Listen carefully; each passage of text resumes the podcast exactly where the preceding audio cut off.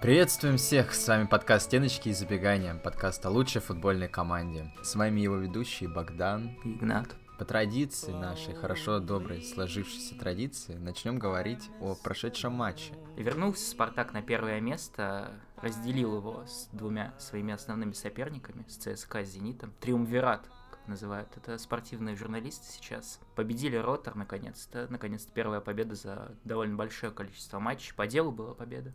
Да, и по делу абсолютно. Матч прекрасный был в исполнении Спартака, хотя, наверное, Игнат со мной не согласится, но mm-hmm. вообще игра приятно меня удивила. Понятно, что матч с, с как бы с аутсайдером таблицы, но и, если кто не видел матча Ротора, а вот я видел матчи Ротора многие, а, тебе... команда-то на самом деле, ну, такая, ну, не то что сильная, но серьезная, непростая. Много, много кто с ними оступался. Ну, а Спартак не оступился. Ну, я могу сказать, что просто Ротор команда, которая не похожа на какую-нибудь Уфу по стилистике просто. Не закрывается абсолютно на все замки в защите.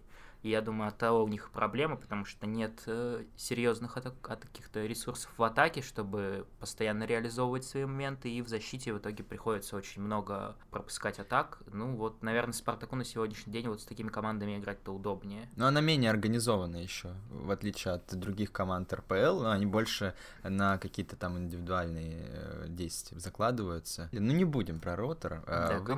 Мы-то про Спартак. Концов. Ну, Кокорин, я думаю, прежде всего стоит начать с него сегодня. Я хочу сразу, так сказать, в лоб свою теорию, что вообще произошло, потому что все последние наши выпуски мы Кокорина хаяли, но произошло, наконец, чудо. Кокорин сыграл хороший очень матч, причем там по всем показателям буквально это и визуально, во-первых, смотрелось. Э, мы сразу в ходе матча отметили, что Кокорин выглядит сильнее едва ли не всех на поле. И уже потом по цифрам было заметно, что и количество ключевых передач у него наибольшее в команде, и даже по единоборствам процент выигранных единоборств у него очень хороший, лучше, чем у многих игроков Спартака, тех э, позиций, которые в большей степени это предполагают, то есть там, чем у Крала, чем у Джики, например, который очень низкий процент показал. Uh, и вот моя теория, что, возможно, умерший Диего Марадонна переродился ночью, когда он погиб, переродился mm-hmm. в Александра Кокорина, и Кокорин теперь э, будет демонстрировать такой футбол всегда. Что ну, ты скажешь? Хотелось бы в это верить, конечно, но Кокорин вот показал то, о чем мы говорили. Вот это игрок э, под нападающими, который вот э, останов... ну как-то там принимал более-менее верные решения, замедлял там темп, ускорял его и, и не терял мяч. Что самое главное было вот, например, проблема у Бакаева, что вот он на том моменте, когда нужно было делать какое-то действие результативное, он просто там утыкался защитников. Кокорин и финтил, и отдавал. Ну, в общем, выглядел просто, ну, как в общем, золотой мальчик. Сюда не футболист. Кудесник привезли, мяча. Газ, привезли Газизов и Акалов. Я думаю, что просто еще то, с чего мы начали, тоже влияет, потому что Ротор не закрывался. Я думаю, что, наверное, Кокорину вот с такой командой просто играть удобнее, когда не нужно всей командой стоять примерно в одной точке, и что-то придумывать, когда есть какая-то свобода, понятно, через какую зону сыграть, и Кокорин постоянно может куда-то сместиться, открыться. И вот вопрос, собственно, возник, может ли такой Кокорин стать решением проблемы вот на этой позиции? Ну вот с такими командами, да. а с командами, ну вот с более такого высокого класса, наверное, пока что нет. Но мы посмотрим. Ну, команды бывают разные. Ну вот ты как считаешь, на сегодня Кокорин бы выглядел лучше условно в матче против Зенита или в матче против Уфы?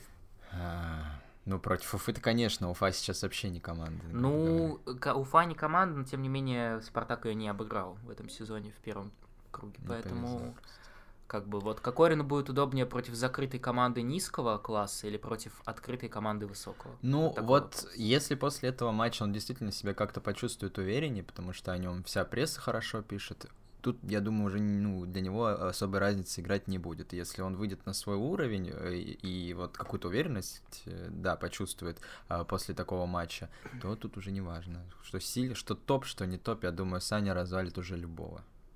Играл ли он в Counter-Strike перед матчем? Очевидно, что нет. Я думаю, он играл а, в FIFA.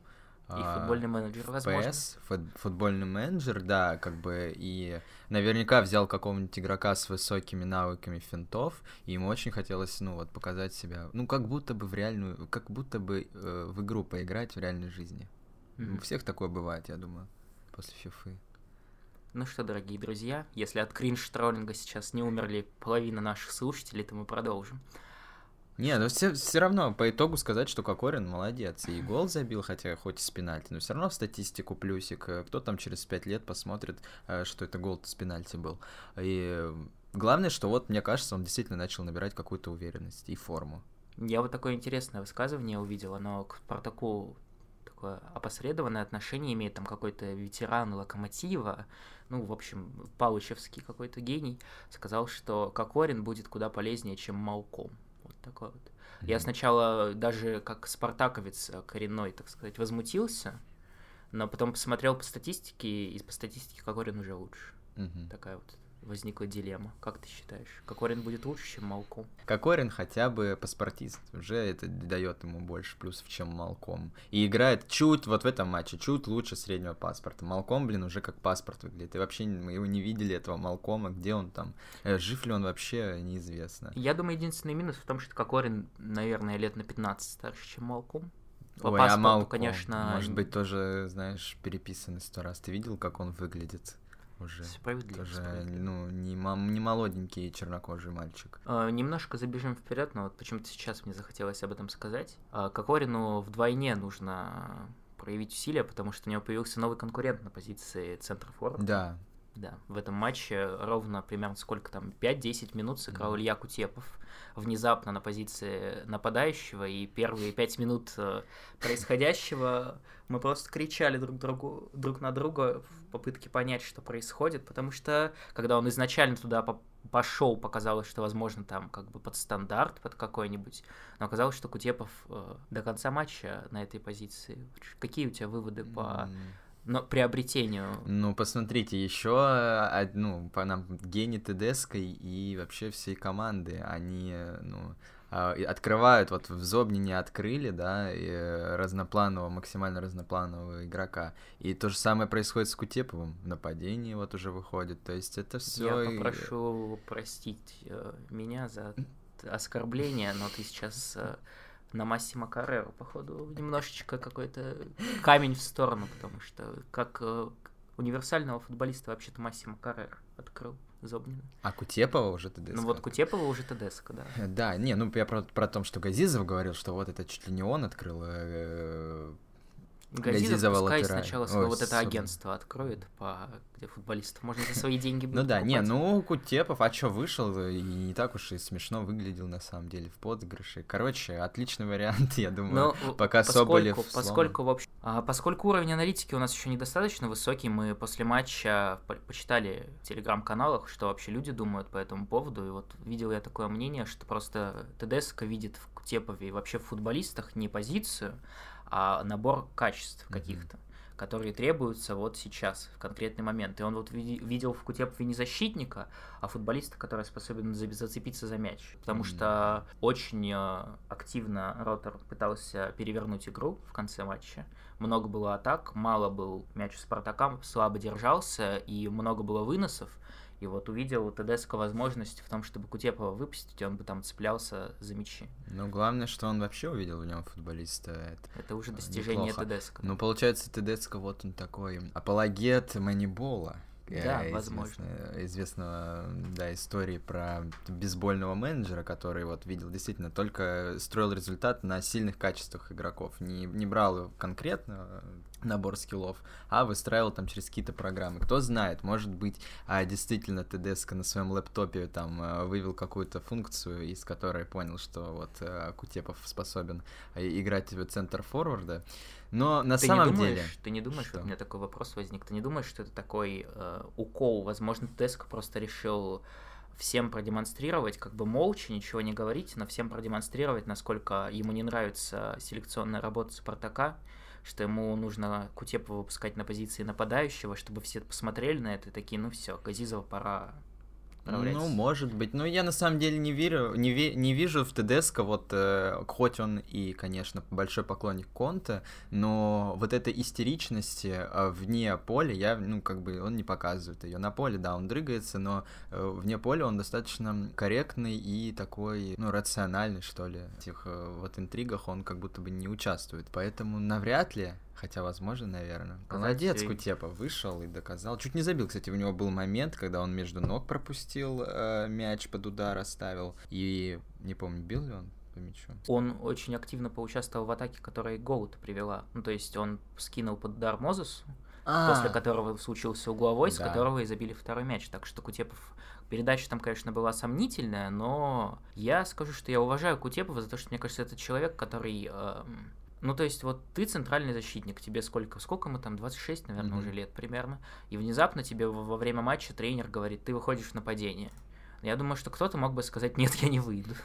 А Кутепова как бы все равно. Он получается. профессионал, да. Он вышел и не выглядел как э, очень как бы шокированный таким решением. То есть он сразу понял, видимо, что ему нужно делать. Выглядел и... посолиднее, чем Ерохин, когда его ставят центром форварда. Я хочу сказать, да, Станиславу кстати. Черчесову обратить внимание на вот такое молодое дарование вот универсализм настоящий. Ты ну, про Мозеса сказал. Про, про Мозеса я сказал, да. И я хотел бы о Мозесе, ну, поговорить. В принципе-то Мозес, ну, что скажешь, хороший матч провел, но я бы хотел о нем поговорить в контексте человека, которого он заменил в этом матче. Он заменил Айртона. И, в принципе, мы довольно положительно оценивали Айртона все это время до этого матча, но у меня немножко изменилось мнение по итогам, потому что, в принципе, как играет Спартак? Спартак очень активно играет правым флангом, туда стягивается Зобнин, если он не на этой позиции изначально выходит. То есть он из центра поля тоже пытается как-то тяготеть к правому флангу. И Кокорин, собственно, туда уходит периодически, и Ларсон. То есть на правом фланге у Спартаке всегда очень много футболистов на короткий промежуток поля. Они пытаются комбинировать. И при этом, соответственно, команда, которая защищается, тоже куда больше этой зоне уделяет внимания. Левый фланг при этом всегда свободен. Там, где Мозес был в этом матче, там, где Айртон был во всех предыдущих. И как бы в этом матче вот с Ротором мы увидели, что это дает очень большую возможность футболисту, который выходит на эту позиции, очень много получать возможностей в атаке, потому что все игроки в одной зоне, ты в противоположной, и просто достаточно скинуть тебе мяч, и у тебя уже достаточно много пространства для того, чтобы очень активно поучаствовать в эпизоде. То есть тебе уже не надо ни с кем перепасовываться, как на противоположном фланге. Тебе достаточно там можно пробить поворотом, можно... Ну, в общем, можно много всего сделать, и мы увидели это от Мозеса.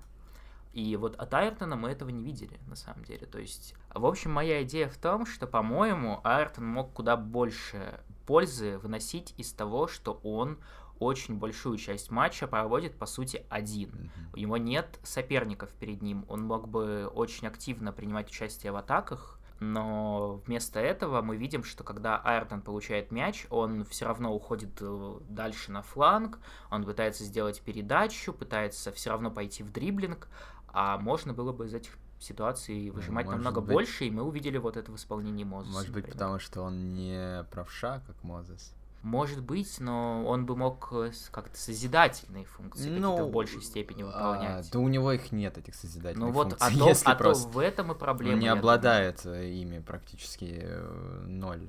Я думаю, тут двой, двойное такое дно ситуации. Во-первых, мы увидели, что в принципе есть все-таки варианты на левый фланг, потому что Мозес, в принципе, выглядел достойно. Ну, Возможно, конечно, это уровнем соперника Естественно, потому что Мозес не дорабатывал в некоторых моментах все равно. Что в атаке, что в защите. Ну, Постоянно ну, опять... справа не ну, дорабатывал. А... Айртон точно так же на своем фланге периодически проваливается в, в обороне. Конечно, не так, как Не настолько, не настолько. А сколько раз могли наказать за это? Ну, пощадили. Э, много очень было раз, что камера, он просто даже не был в камере. То есть он находился где-то там вообще непонятно где. А, ну, кстати, про то... А про свободные зоны я, кстати, тоже всегда ну, всегда видно, да даже когда Айртон там стоит один, его не видят. Э, мне кажется, это проблема, что в Спартаке нет человека, который может мяч с фланга на фланг перенести. Или ну, вот, вот, ну вот Мозес почему-то получил свои возможности. Как? Ну, получил. Ну, Мозес, быть, это Мозес просто мяр. проникал в штрафную, то есть он играл немножко иначе, а Айртон э, стоял очень далеко на фланге всегда, И, ну, как минимум мы можем сказать, что в некотором отношении у Спартака появились варианты под какие-то под других соперников, когда нужен будет Мозес на этом фланге, возможно, Айртон будет теперь и на скамейке начинать встречи, потому что мы знаем, что Зобнин может играть на любой позиции великолепно. Да. На позиции латераля так вообще его вся Европа сейчас смотрит, поэтому, возможно, мы увидим такое сочетание и тогда, когда Айртон будет здоров. Угу. Ну, и не дисквалифицировал. Мозес, в общем, э, тебя порадовал, да? А, кстати, удары у него были прекрасные. Да, причем они были абсолютно Очень идентичны. опасные. Э, они идентичны, они были опасные, вот он чувствовал этот момент. Если бы чуть-чуть э, повезло, то были бы очень красивые голы. Дальше. Про Жиго. Что Про Жиго? Жиго? Ну а что Жиго? Я Лучший просто... матч, говорят, Мы в просто себе пометочку сделали, чтобы не забыть похвалить. Часто нас э, в комментариях хаят за то, что мы футболистов только критикуем, а не хвалим, вот, поэтому мы решили, что будем в большей степени уделять внимание даже тем, кто, в принципе, всегда смотрится хорошо. Жиго провел выдающийся матч даже по своим меркам потому что во всех практически ситуациях, когда в центре поля случался пожар из-за ошибок там Крала или Умярова, просто внезапно в ситуацию, в, вот в камеру, как ты сказал, влетал Жиго и просто вместе с мясом выносил мяч, поэтому очень многие ситуации, которые могли бы завершиться хуже, чем они завершились, а все хорошо, вот потому что Жиго в них поучаствовал. Ну тут как и с Кокориным, а, очень э, все выглядело именно вот визуально хорошо, потому что, я не знаю, ну, настолько надежная игра была, э, вот с визуальной точки зрения, когда он просто вот выходил действительно и просто физикой давил игроков, а, которые не меньше, и на самом деле-то его по габаритам, но вот он их очень уверенно все делал. И страховал, и ну, прекрасно. И еще и забил. Под по, конец. Циф- по цифрам тоже выглядело все хорошо, не только визуально. То есть, в принципе, мы можем считать, что мы уже на качественном уровне находимся, потому да. что многие из наших выводов визуальных по цифрам были, в принципе, подтверждены. Гол забил, Гол вот наконец-то, да. потому что Жиго прошлом сезоне вообще там а, чуть ли не лучший бомбардир команды был. В этом году как бы появились люди, наконец-то, которые могут забивать, но все равно, я думаю, для него это в первую очередь очень важно, а, потому что в этом сезоне как-то он перестал так-то а, особо часто ходить в атаку, а здесь ему дали, и вот он ну, реализовал. Ты не думаешь, что Жиго так ярко выглядел, потому что э, другие защитники, ну, в частности, Джики выглядел плохо, вот, например, ну, в этом матче. Быть. Возможно, на контрасте на некоем, что очень уверенная игра Жиго и Джики, вот, по сути, если про Жиго, он понятно, что это позиция защитника все таки но вот про Джики я в этом матче могу вспомнить, что он пять раз примерно падал на футбольное поле. Да, у Джики была просто другая роль. Он выполнял некую э, такую задачу по затяжке времени, очевидно, и показывал свои артистичные, артистические способности. А мы одобряем такое? А, ну, не знаю. Я... Ну, с такими, конечно, командами, как Ротор, наверное, нет. Но, тем не менее, да. Э, не одобряем, конечно. Но на будущее стоит запомнить эту уловку.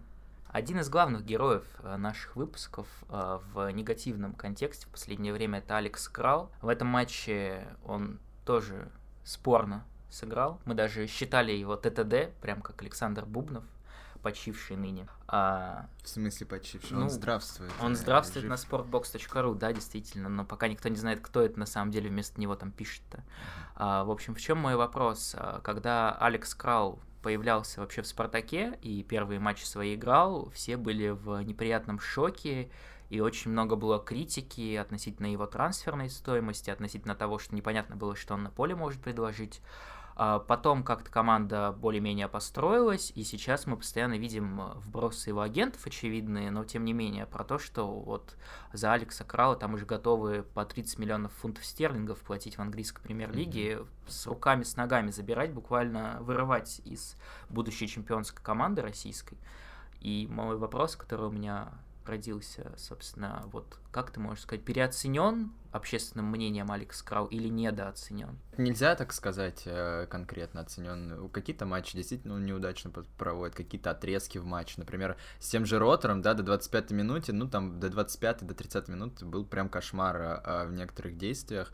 И вот да, действительно, я даже взял ручку и так, и как нам Александр Бубнов а, завещал, да, читал, считал, грубо говоря, действия удачные. Там, если открыть мой конспектик, там 3-4 действия подряд были, э, ну, ну, в минус. Но потом, во втором тайме, я тебе хочу сказать, что в некоторых моментах он прям показывает скилл, то, что он скилловый игрок. Ты можешь там смеяться, улыбаться, но э, когда надо, он показывал скилл. Э, непонятно, не там какой-то передачей или ударом, но вот то, как он видит игру, как он видит поле. Там он может вовремя выскочить, э, там, сыграть головой где-то, выиграть единоборство, э, ключевой подкат, перехват. Может быть, такие игроки как раз таки и ценятся там в АПЛ. И если таких моментов классных и ключевых, влияющих на результат, будет больше, или, например, из них будет состоять весь матч, а я думаю, в принципе, Крал способен ну, проводить полностью такой матч, то это, конечно, игрок не за 30 миллионов, а за 30 миллиардов, я думаю, даже. Ну, в общем,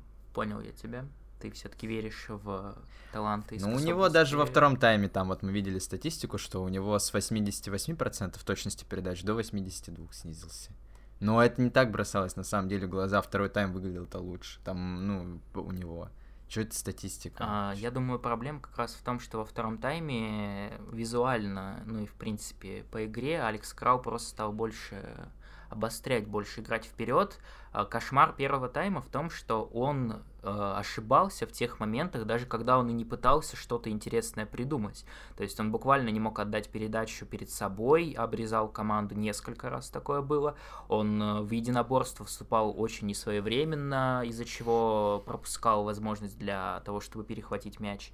Поэтому проблема-то в том, что во втором тайме он заиграл именно в более-менее созидательный обостряющий футбол, там уже появились ошибки, но эти ошибки можно ну объяснить. Ну да. А вот объяснить ошибки первого тайма я не могу. Ну, э, спишем это на то, что ему стали, ну, э, пытались ему давать мяч, а очевидно, что это пока его не самая лучшая сторона. ну, вот проблема просто в том, что если вот посмотреть опять же цифры, то это не самая лучшая его сторона, но с мячом Алекс Крау встречается едва ли не чаще всех. Ну, это проблема, это проблема Спартака. Спартака, я думаю, скорее, да, потому что нет другой альтернативы, и... а, а ты, он всегда открыт. А ты не думаешь, что это, знаешь, как э, есть всякие великолепные теории про то, как цвет формы влияет на игру и прочие такие неочевидные показатели? Ты не думаешь, что голову Алекса Краула просто лучше всех видно на футбольном поле, и все раздают ему передачи из-за прически? Глупости какие-то абсолютно. Просто Алекс Краула очевидно, и очень э, умный игрок. И то, как он открывается периодически, как он спускается назад вовремя, во время начала атаки, это ну, просто нельзя отнять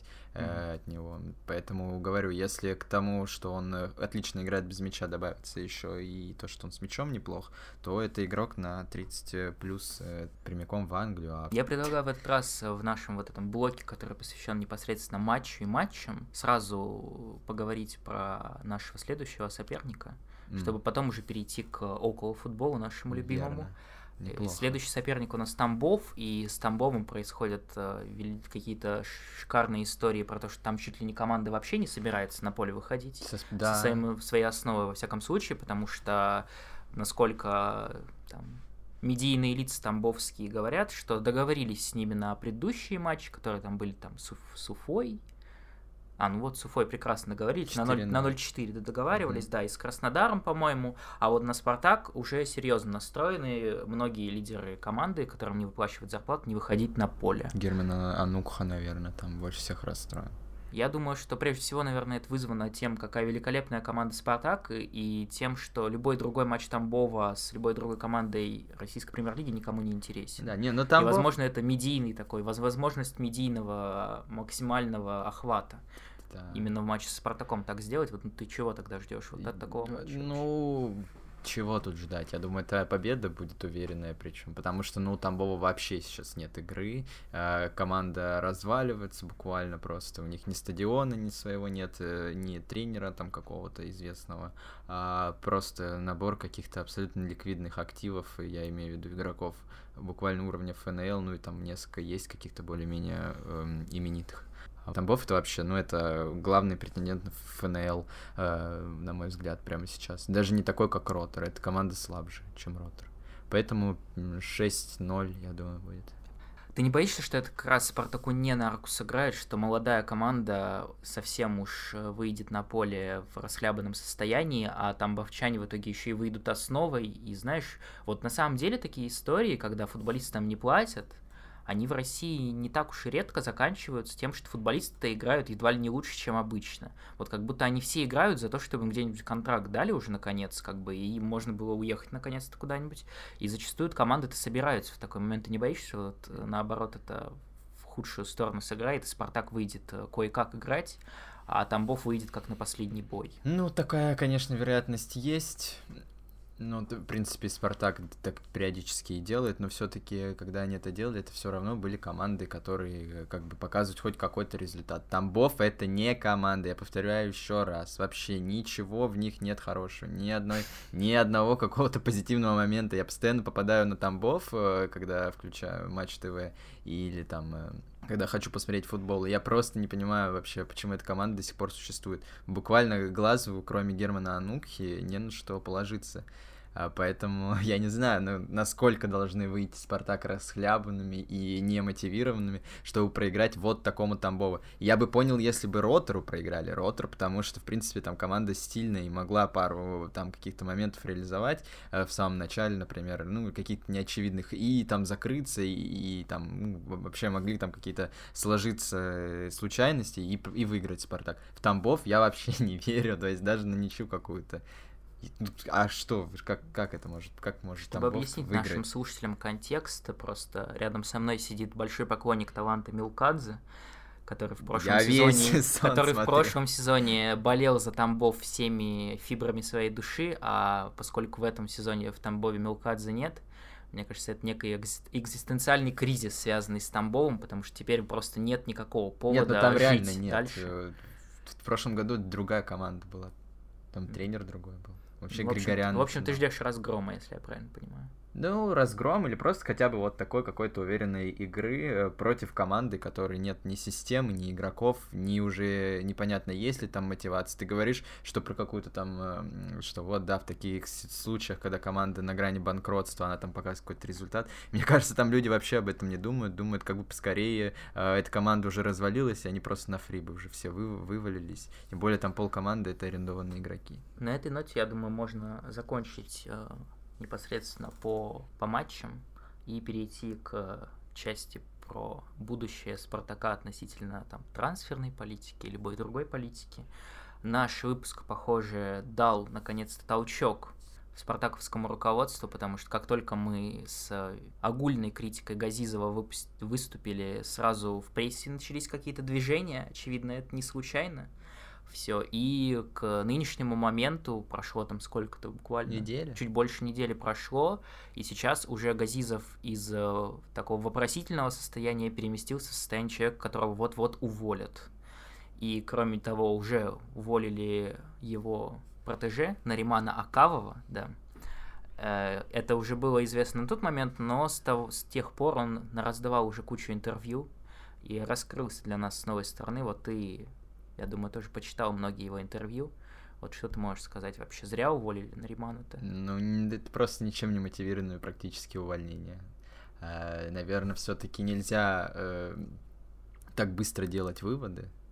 Об этом, конечно, мы еще скажем. Ну, буквально дать человеку три месяца, а потом уволить за что, непонятно за что, просто за какие-то вот э, разногласия, не, никак не связанные с работой. Но насколько про это говорят вообще, что у него был испытательный срок? Ну да, да. Но, конечно, в Спартаке... брать на испытательный угу. срок человека Спартак. на такую должность, которая предполагает некое стратегическое мышление, но это вот эта да. история, которая в Динамо была очень смешная, когда под одно трансферное окно Динамо пригласила Романа Орещука великолепного, который э, осуществлял селекционную работу и планирование на годы вперед, будучи работником на короткий срок. Это, конечно, ну, такой мемный случай, и прискорбно, что Спартак тоже решил такой, такой методикой воспользоваться, но вот если почитать, в принципе, интервью этого человека, я про Наримана Акаова, то, то я бы сказал, что в отличие от Шемиля Газизова, по нему понятно, что и как, и в какую сторону он мыслит.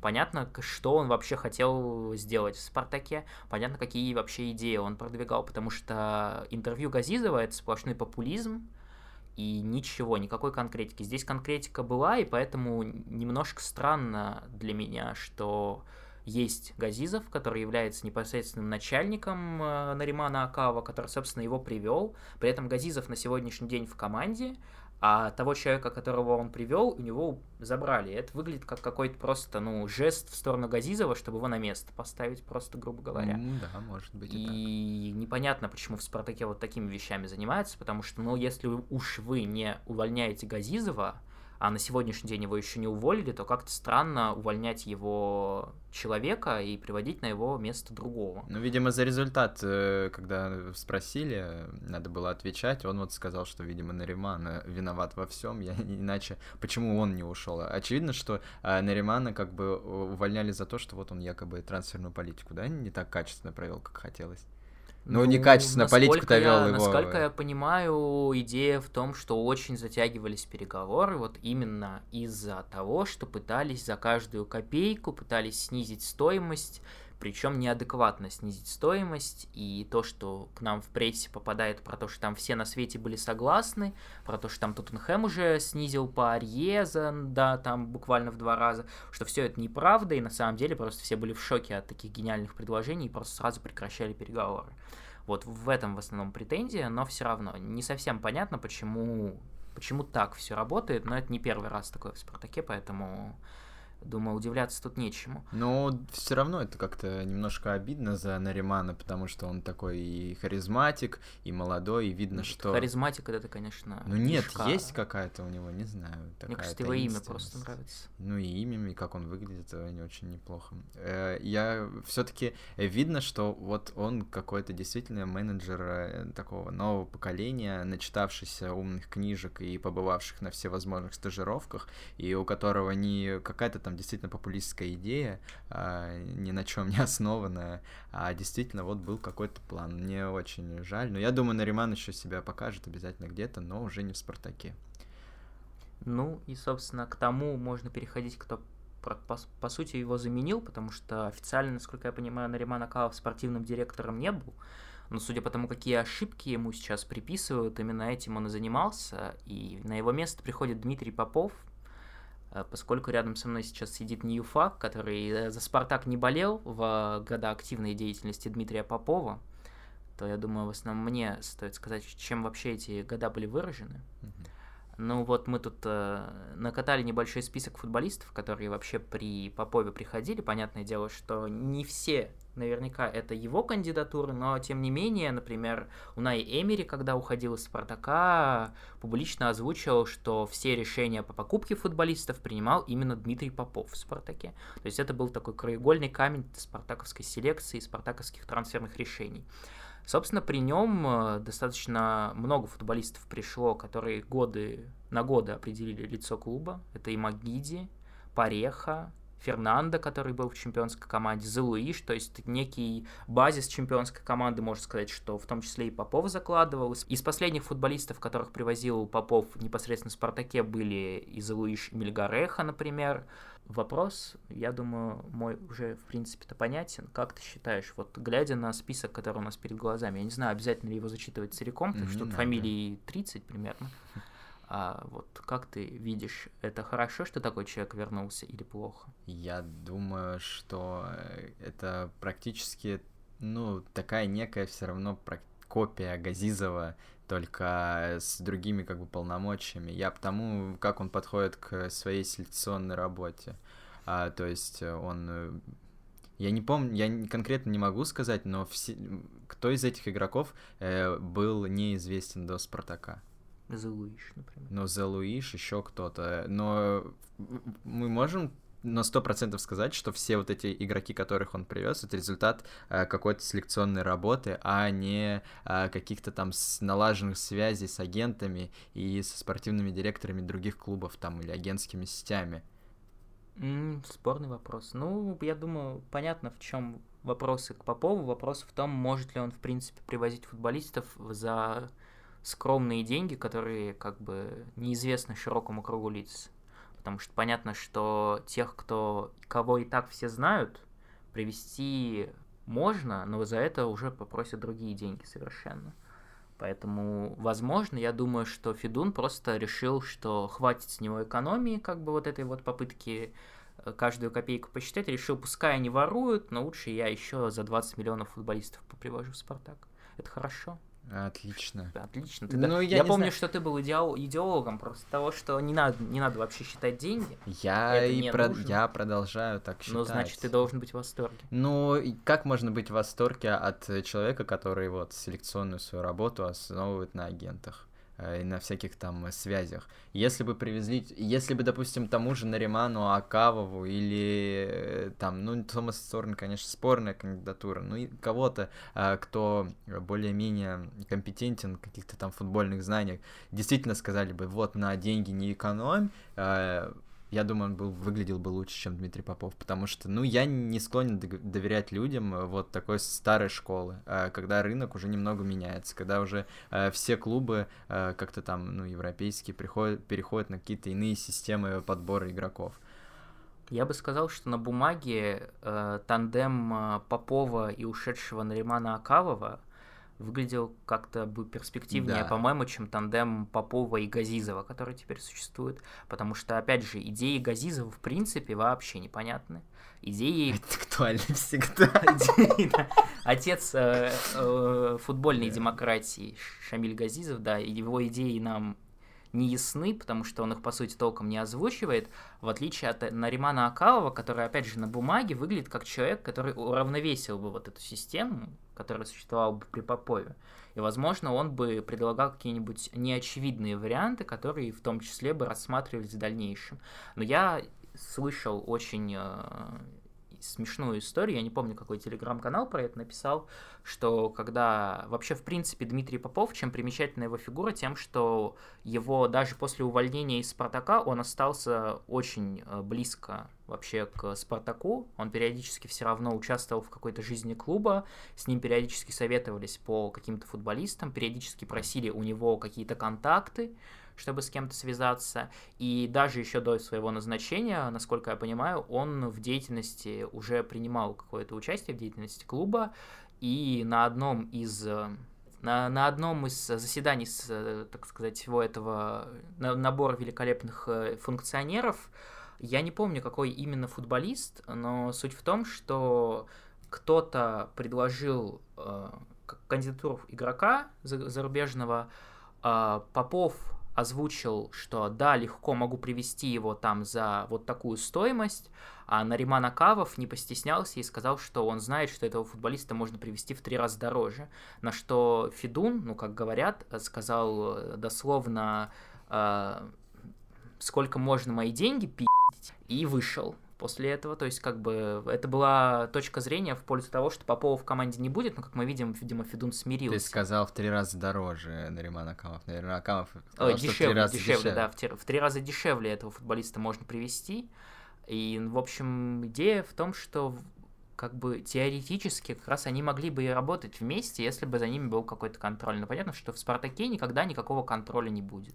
То есть, получается, сейчас э, тандем Газизов и Попов это номинально такие два антипода э, да. экономических да. моделей клуба. То есть Попов, который э, привык, э, грубо говоря, осваивать бюджеты, и Газизов, который топит за экономию и за э, закрытие кормушки. Кстати говоря, может быть, про закрытие кормушки-то это и имелось в виду Возможно, Попов. возможно, да, как человек, который знал наверняка, что готовится появление этого, этого функционера в клубе, возможно, Газизов просто вот в это вбрасывал, пытался как-то эти движения прекратить, они не прекратились, ну и теперь мы в итоге наблюдаем, что действительно два человека, которые, ну вот со стороны, ну никак, они не могут сойтись на чем-либо, потому что в любом случае всегда один будет за одно, другой будет за другое, но проблема просто в том, что Фидун э, никогда... Федун не в состоянии, очевидно, столько времени футбольному клубу посвящать, чтобы контролировать все процессы, и всю свою деятельность в «Спартаке» он пытается пере перекинуть на кого-то ответственность, просто найти другого человека, который будет за всем следить. И на сегодняшний день это всегда заканчивается либо тем, что у него просто воруют деньги, откровенно, на что он потом с вылупленными глазами смотрит и увольняет всех подряд, кто этим занимался. Либо вот как с Газидом мы видим пример, это заканчивается тем, что никто не может принять никакое решение, потому что везде пытаются как-то сэкономить, и в итоге просто нет трансферной кампании в принципе. И кроме того, я вообще хотел сказать, что Федун вот этими своими импульсивными решениями, он мне очень напоминает итальянских вот этих президентов, про которых мы вечно читаем, как они, там, по-моему, в Палье, в Палермо был такой президент, еще вот в этих вот э, подвальных итальянских клубах есть множество президентов, которые там э, нанимают тренеров, увольняют их через три месяца, проходит еще три месяца, они их возвращают, потому что они передумали. И вот с Федуном, собственно, такая же история происходит, потому что возвращает вот он Попова, потому что вот он посмотрел на то, как экономят, ему не понравилось. Он вернул того, кто не экономил, как было раньше. Карпина, он готов был вернуть Черчесова, он готов был Тихонова. Вернуть... Тихонова, да, то есть человек просто готов раз за разом возвращаться к тому, в чем разочаровался, потому что в новом он разочаровался еще больше, и вот эта импульсивность, я думаю, никогда, конечно, к хорошему ни к чему не приведет. Я бы на месте Федуна уже э, открестился бы от Спартака э, полностью. Ну, в смысле, не, не говорил бы это на публику, а действительно уже дал бы Зарем.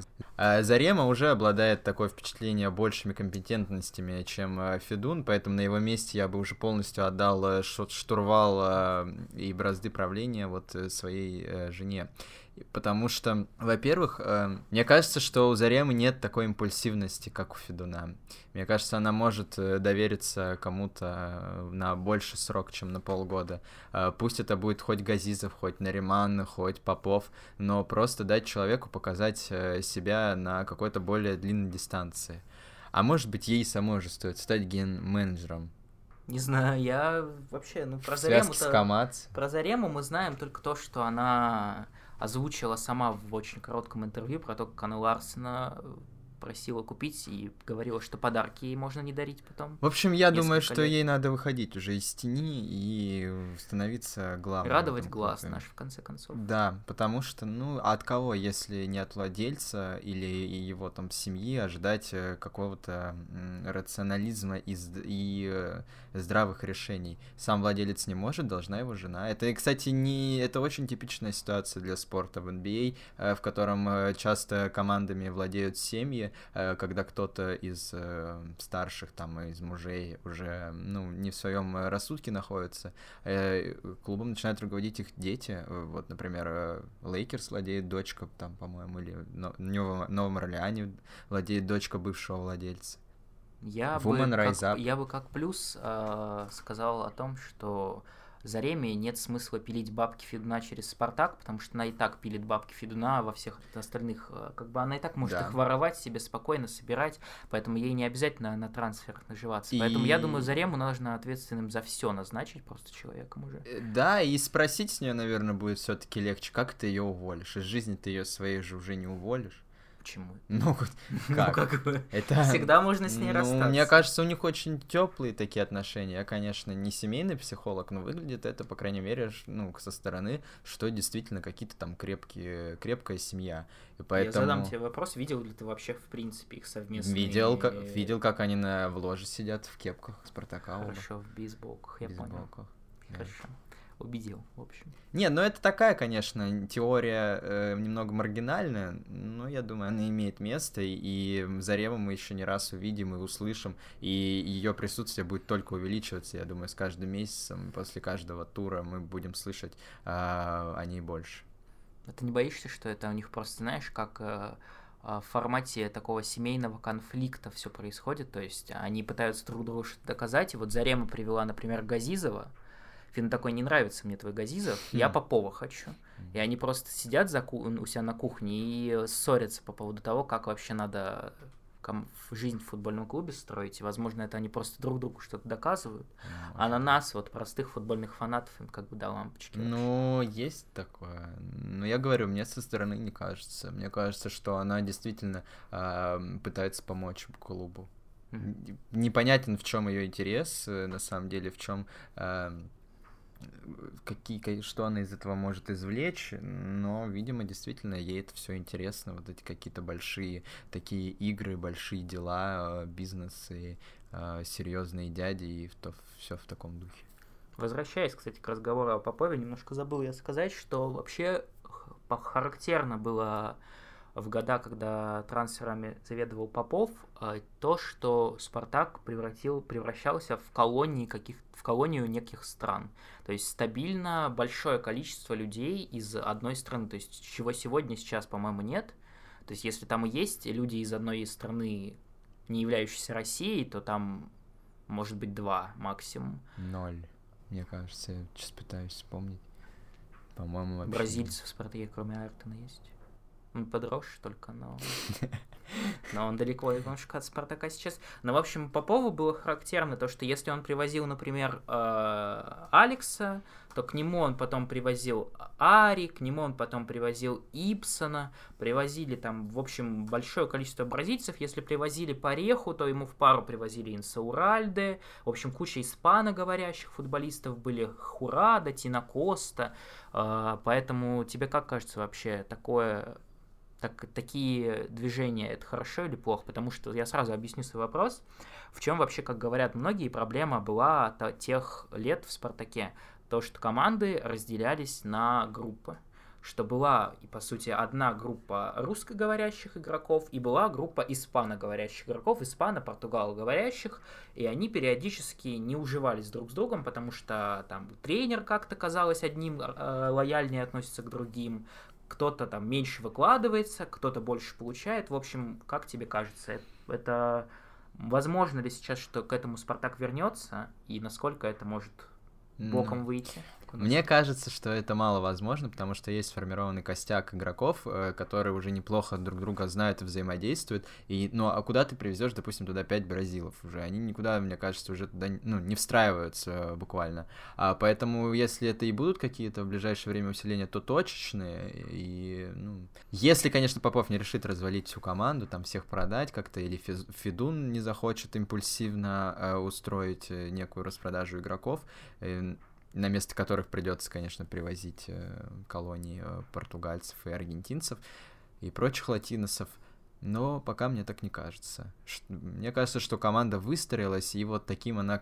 Э, ну, мне бы хотелось, по крайней мере, в это верить, что вот игроки, которые сейчас в основном составе, они, ну, попытаются сохранить, в общем, этот состав. Ну, Спартак, руководство. А в принципе, ты как к такой концепции относишься? Ну, то есть идея примерно понятна, в чем положительные признаки того, что проще, наверное, иностранцам осваиваться в новой стране, когда у них есть э, люди, с которыми они могут сразу на одном языке разговаривать. Ну... Это оправдывает то, что потом они, возможно, отдельно от команды. Нет, но если он привезет условно какого-нибудь нового Неймара и к нему еще какого-то нонфакторного португальца, там бразильца, конечно, это оправдает, но мы все знаем, что сейчас уже нового Неймара вот так просто Спартак не привести. Или даже там условно нового Алекса не так-то легко найти будет. А Стона Урунова нашли?